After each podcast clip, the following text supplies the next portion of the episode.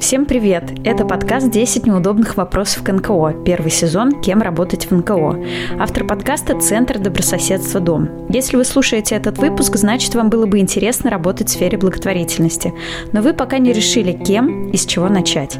Мы будем говорить с представителями разных профессий некоммерческого сектора, чтобы вместе узнать, чем эти люди занимаются. Возможно, после этого кто-то из вас сможет найти себя в благотворительности. Меня зовут Кристина. Сегодня мы поговорим о профессии больничная «Сестринская няня». Наталья, здравствуйте. Меня зовут Давыдова Наталья, я руководитель проекта «Сестринский уход» в организации «Петербургские родители». Расскажите о проекте «Сестринский уход» и как сформировался запрос на больничных нянь. А, появился запрос на сопровождение ребенка в институте Турнера. Ему предстояла очень тяжелая операция, и постоянная смена э, категорически была запрещена. Нужен был постоянный человек, который будет следить за повязками, за состоянием ребенка, который будет выполнять все назначения врача. И тогда пригласили вот первую няню, которая с этим с ребенком провела всю госпитализацию. А после этого стали формировать так называемые дневные посты в больницах детских. То есть у нас э, сейчас 9 постов Э, в пяти больницах. Няни работают там постоянно в дневном режиме по 12 часов, и они оказывают поддержку тем детям, которые сейчас есть на их отделении, детям-сиротам.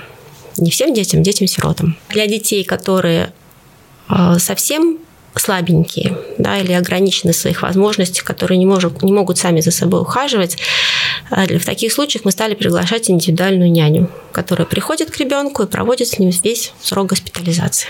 Да, давайте представим на минуточку, что ну, медсестра, у нее есть да, свой чек-лист на день. Да? Ей нужно всем раздать лекарства, ей нужно взять кровь, ей нужно взять анализы, это все оформить, куда-то записать, куда-то переместить, кому-то напомнить, что у него УЗИ, у кого-то рентген. А, и получается, что даже если а, медсестра включена в ребенка, она просто не успевает физически, да, это получается очень быстро. А здесь очень важно, чтобы ребенок понимал, что с ним происходит, чтобы э, ему было уделено достаточно времени, да, чтобы ему рассказали, что сейчас будет, чтобы ему рассказали, что он сейчас э, поедет на процедуру, чтобы вы подержали за ручку. Если ребенок неспокойный, значит, это нужно контролировать капельницу, которая стоит. У медсестры такой возможности нет. Капельницы по полтора, по два часа могут прокапываться. Она не может стоять рядом с ребенком и смотреть, чтобы ничего не произошло. По большому счету, в их должностные инструкции уход, уход и присмотр за ребенком не включен, так же, как и в должностные инструкции врачей врачей. Здесь работает исключительно человеческий фактор. Кто-то может и успевает, кто-то не может и не успевает.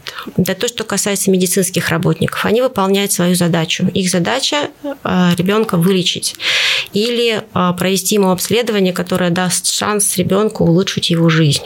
Это их задача прямая. Иногда спрашивают, почему же не сотрудники детских учреждений детей сопровождают. Там совсем другая история. А, там сотрудники работают в группах. Если кого-то снимать с группы, значит, в детском доме э, дети останутся без присмотра этому ребенку в больнице будет хорошо, зато все остальные будут разболтанные.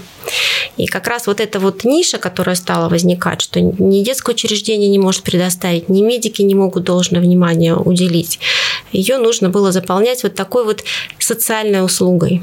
Да, то есть наша услуга, она по сути социальная. А если говорить уж совсем простым языком, то наши няни – это мамы. Мамы, которые рядом с ребеночком, которые знают, видят его реакцию, когда ему плохо, когда ему хорошо, что он в данный момент хочет, сколько он может съесть за один прием, э, проглотил ли он таблетку или засунул за щеку. Да, правильно ли он там лег в нужный момент на правый бок или на левый. Да, может посмотреть ему пальчики, накаточки, глазки, носик, погладить. Если, о чудо, есть момент, то прочитать ему книжку какую-то. Да. Если ребенок сохранный, то, может быть, чем-то с ним позаниматься, да, какой-то написать строчку, выучить стишок или какую-то песенку. Это вот мама, которая рядом, которая следит за то, чтобы ребенку было комфортно в любых условиях, какие бы они ни были тяжелые. Что входит в задачи больничной няни и как э, проходит ее рабочий день? Можно рассказывать в двух направлениях, потому что у нас няни работают в двух режимах, а, постовая и круглосуточная. Постовая няня приходит с утра, смотрит, сколько у нее подопечных на сегодняшний день, смотрит назначение, которое дает врач а, детям, умывает, с кем-то чистит зубки, кому-то чистит носик, кого-то заставляет идти помыть руки. Потом начинается завтрак. Кто-то кушает сам, кого-то нужно покормить с ложечки, кому-то нужно дать рожок, э, подогреть смесь. А, естественно, пока идет прием пищи, какие-то лекарства успеть дать закончили кушать, а, начинаются процедуры медицинские, кому куда, да, кто-то лежит, кого-то перевернуть, а, кому-то э, кого-то отвести на перевязку, с кем-то сходить на УЗИ. Кого-то занять книжечкой, если ребенок уже все закончил и не знает, чем себя развлечь, значит, нужно придумать ему какую-то досуговую историю. Это э, потом обед по той же схеме, потом ужин, вечерние процедуры и пожелание спокойной ночи. И второе наше направление – это круглосуточное дежурство. Там няня приходит, знакомится с ребенком и остается жить с ним в больнице. Она с ним там живет с утра до вечера. И они проживают с ребенком вот эту его госпитализацию в больнице от начала и до конца.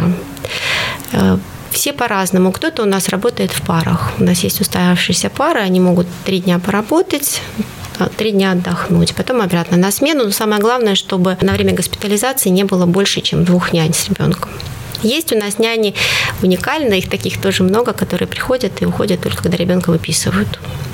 Это, ну, средняя госпитализация – это 14 дней, а чуть побольше 21. Есть девочки, которые задерживаются и на полтора месяца. Такое тоже бывает. Как можно стать больничной няней в вашей организации и нужно ли для этого специальное образование? Мне иногда кажется, что даже лучше, если у них не будет ни педагогического, ни медицинского образования. У них тогда не будут включаться кнопочки, что я медик, я знаю лучше. А, э, этого, этого требования нет. А, обязательное требование – это прохождение собеседования с психологом. Дальше э, я с кандидатом разговариваю. Мы вспоминаем нахождение в больнице со своими детьми, самостоятельное. Спрашиваем, есть ли, есть ли опыт, в принципе, общения с детьми, есть ли опыт общения с особенными детьми. А, я рассказываю о том, как все обстоит на самом деле, все тонкости работы. Если кандидат после того, что я рассказываю, не боится и говорит, я все-таки попробую, то мы начинаем работу. Да, первая работа – это сбор документов, потому что мы не можем э, пригласить няню на работу, если у нее нет санкнижки, если у нее нет определенных справок. Э, и первый выход. Обычно у нас э, няня выходит в помощь кому-то да, то есть она выходит на, как бы, на пробное дежурство, а, э, смотрит, какие детки, как это, ее, ей показывают, как обращаться с теми или иными особенностями, да, как перевернуть, если у нее вообще опыта нет, то сказать, как реагировать. Специально мы не обучаем, потому что этому невозможно научить. Да? Невозможно научить маму быть мамой. И у нас это все исключительно вот в прямом контакте с помощью наших опытных сотрудниц. А дальше уже складывается по-разному. Кто-то может после первого дежурства сказать, что нет, это не мое. Кто-то говорит, да, здорово, я остаюсь, работает месяц и уходит потому что не выдерживает нервная система, да, потому что за один день невозможно понять все, как это работает. А кто-то остается. Те, кто остается, крайне мало. У нас это называется испытательным сроком, я всегда говорю, да, что няня приходит и пробует себя в работе с разными детьми. Да, естественно, у нее есть всегда под рукой консультант, который скажет, как, что правильно сделать. Довольно часто приходят кандидаты, у которых э, свои детки, и детки разного возраста, и не один ребенок, и они очень удачно вписываются в нашу работу. Единственный момент, что у них должен быть кто-то дома, кто во время их отсутствия за детьми присмотрит. Это очень хорошая история, потому что дети в семьях разные, и они понимают, как с разными детьми можно наладить отношения. Э, это только приветствуется. Э, здесь, здесь э, все остальное зависит от няни, насколько она готова работать в больнице, насколько она чувствует себя уверенно, да, и насколько ее домочадцы принимают ее работу. Напомню, что автор подкаста «Центр добрососедства Дом». Это современное общественное пространство для знакомства, общения единомышленников, сообществ и философия неравнодушного отношения горожан друг к другу и к городу. У нас много мероприятий и бесплатный коворкинг. Находимся мы у метро Чкаловская, это Мончегорская, 10Б, и работаем без выходных. Такой вопрос мы задаем в каждом подкасте. Как оплачивается работа больничных нянь? А постовые няни у нас работают в графике 2 через 2 по 12 часов.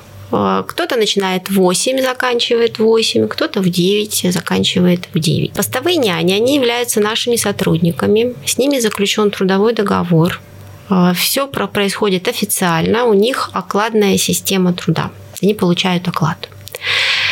А, мобильные няни, это мы так называем наших круглосуточных, они а, у нас работают по договору гражданско-правового характера, по договору подряда. И у них оплата труда почасовая. Чтобы не засорять ум большим количеством цифр, э, мы посчитали среднюю стоимость часа труда няни со всеми налогами, потому что, естественно, мы выплачиваем все необходимые законодательством налоги, обходится порядка 200 рублей. Естественно, отсюда минус 13% НДФЛ, минус страховые взносы, минус пенсионные. Это очень ну, мизерная зарплата по э, скажем так, по меркам, по любым меркам. Но возможно, что няню мобильную выручает большой объем работы. Она работает долго, и поэтому итоговая сумма достаточно интересная. Опишите портрет больничной няни, кто приходит к вам в проект, и есть ли среди нянь мужчины? Можно я с мужчин начну? А, среди наших нянь нет мужчин. Кажется, что мужчинам довольно тяжело было бы находиться в такой атмосфере постоянно, да, то есть тщательный уход, постоянные помывки, а, вытирание, подтирание. Няни у нас в основном женщины в возрасте. У нас средний возраст няни 56 э, лет. Это не говорит о том, что они у нас все такие. У нас есть девочки моложе 30, но их мало. Самая главная общая черта, которая есть у всех, да, это вот стремление к служению. Потому что няня, она даже не работает, она служит. Она служит ребенку, его интересам, его здоровью, его потребностям. И еще чем должна обладать няня, на мой взгляд, очень важно, это умением отключаться от э, внешних проблем. То есть, когда она выходит на работу, на дежурство к детям, для нее перестает э, существовать окружающий мир совершенно. Есть ребенок, есть задача ему помочь. Это такое умение, которое не у всех есть. Это познается исключительно на практике. Э, и нянечки наши, они, в принципе, все уже своих деток подняли, у них есть и внуки, и им как бы проще от быта отойти и заниматься ребеночком. Расскажите, пожалуйста, о плюсах и минусах работы больничной няни. Наверное, начну с минусов, потому что на самом деле это самое большое, самая большая трагедия, которая происходит ежедневно. Потому что а, няня с ребенком находится очень короткий период. Да, мы не знаем, что с ребенком было до госпитализации, мы не знаем, что с ним будет после госпитализации. И в этот короткий период она вкладывает в него да, всю душу. Она на, строит с ним контакт, да, с ребенком, который может не разговаривать, который может прямо не реагировать ни на речь, ни на движение. Она строит с ним контакт где-то там на высоких уровнях. Она в него врастает. И каждое расставание – это маленькая трагедия.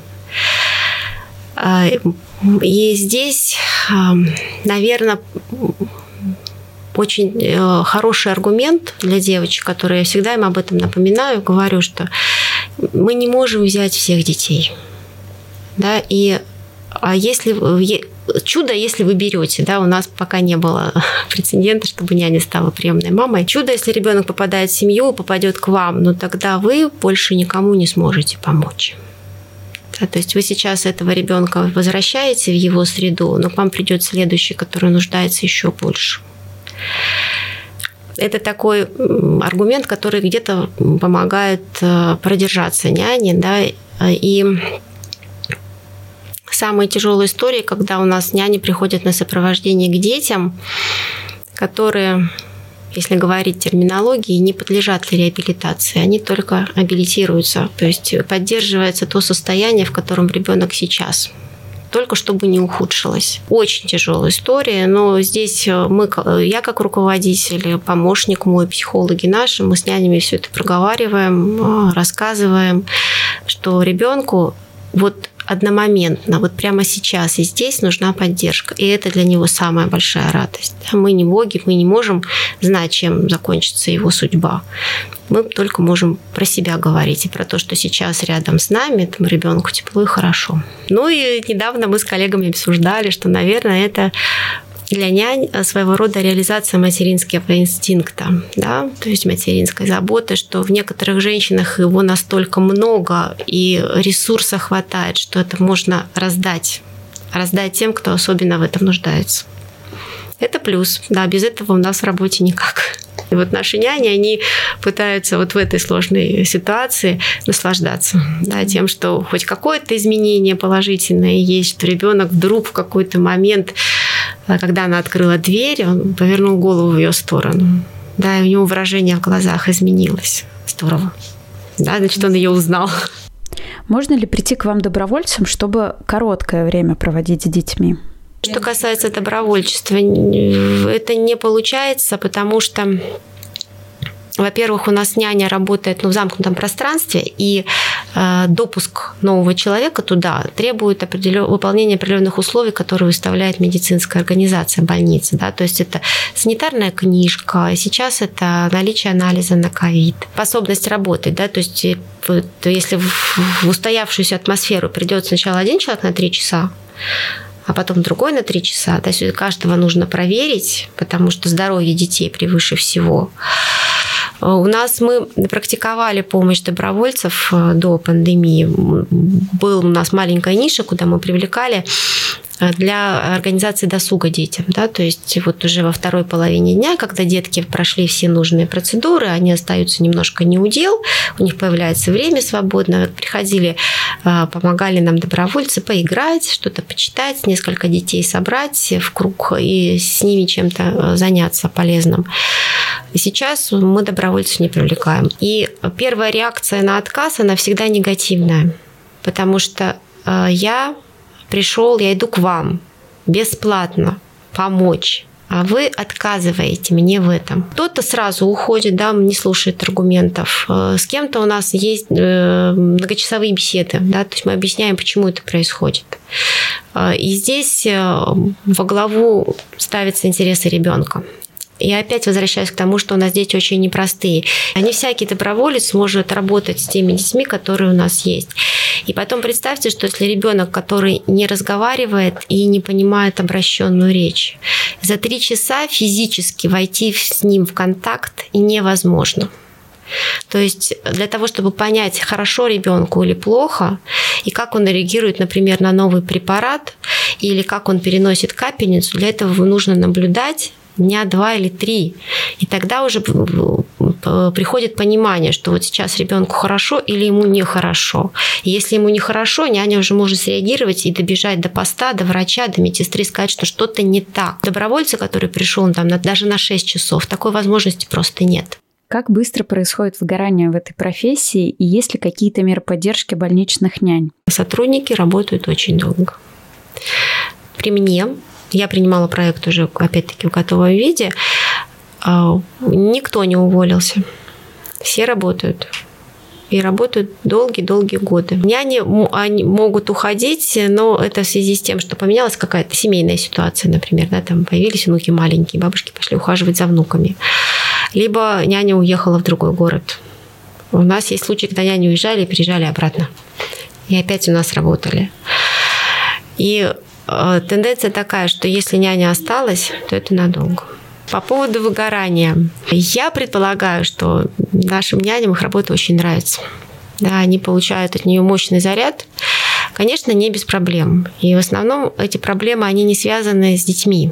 Ну, с отношениями с детьми, а это в основном возникают э, проблема в отношении с окружающими, да, либо с медицинским персоналом, который повышает требования, завышает требования, либо э, с представителями общественности, да, когда, ну, все мы мамы, все мы считаем, что мы лучшие мамы на свете, это прям великое счастье. Есть некоторые кто считает, что нужно делать так, а не по-другому, могут няню нервировать, да, советами давать, какие-то непонятные вопросы задавать.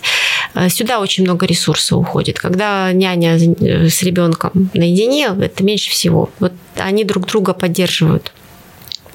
У нас раз в год мы обязательно приглашаем как раз на групповые встречи, да, нянь, чтобы можно было обсудить какие-то насущные проблемы, которые есть сейчас. Да. Вот, когда стали появляться дети с аутизмом, было очень интересно, да, няни не знали, что с этим делать, проводили мы встречи специальные. По запросу э, индивидуальная встреча с психологом обязательно да, то есть и в любой момент, если у няни есть вопросы по тому, как взаимодействовать с ребенком или еще с кем-то, она может в любой момент позвонить, спросить, получить консультацию и для себя, и по работе. Наталья, давайте перейдем к историям, которые могли бы описать конкретные позитивные случаи вашего проекта. На сопровождении у нас был мальчик, мальчик сложный, э, няня наша ухаживала, и одна из э, медсестер отделение, она когда видела, как можно с этим ребенком общаться тет-а-тет, э, все это закончилось классно, здорово, она его забрала в семью. Няня им помогала одно время, все, то есть вот э, такая история у нас была. Очень тоже красивая история, когда девочка приехала из дальнего региона, она колясочница не ходила, взрослая, да, то есть у нее уже возраст подходил к 18-летию, к совершеннолетию. А она не знала, а, что Москва столица России. Ну, ребенок инвалид, э, видимо, не считали нужным повышать ее уровень образования. Девчонки ее учили читать, писать, рассказывали истории, книжки читали. Тоже очень хорошее э, благополучное завершение, потому что девочку взяли в семью, э, взяли на передержку, она там осталась. Прекрасно. Она плавает, она готовит, э, красавица и умница. Отпуская ребенка, мы видим его прогресс, но это не факт, что он может к нам вернуться в том же состоянии. Таких историй, к сожалению, больше. Когда детки у нас расцветают, а потом возвращаются, и мы их опять пытаемся расцвести. Наталья, большое вам спасибо. Вся дополнительная информация о проекте и о том, как можно его поддержать, вы найдете на сайте детей дефис не дефис бросим.рф. На сайте вы можете пожертвовать любую сумму для оплаты труда больничной няни. С предложениями о софинансировании проекта можно написать на дети.фонд собакамейл.ру. Спасибо, что слушаете подкаст «10 неудобных вопросов к НКО». Над этим выпуском работали Вероника Сиденина, Кристина Косланова, Александр Каменев. Слушайте наши подкасты на платформах Apple Podcasts, Google Podcasts, SoundCloud, Яндекс.Музыка, подкасты ВКонтакте. В следующем выпуске у нас в гостях будет создатель НКО Юлия Кулешова.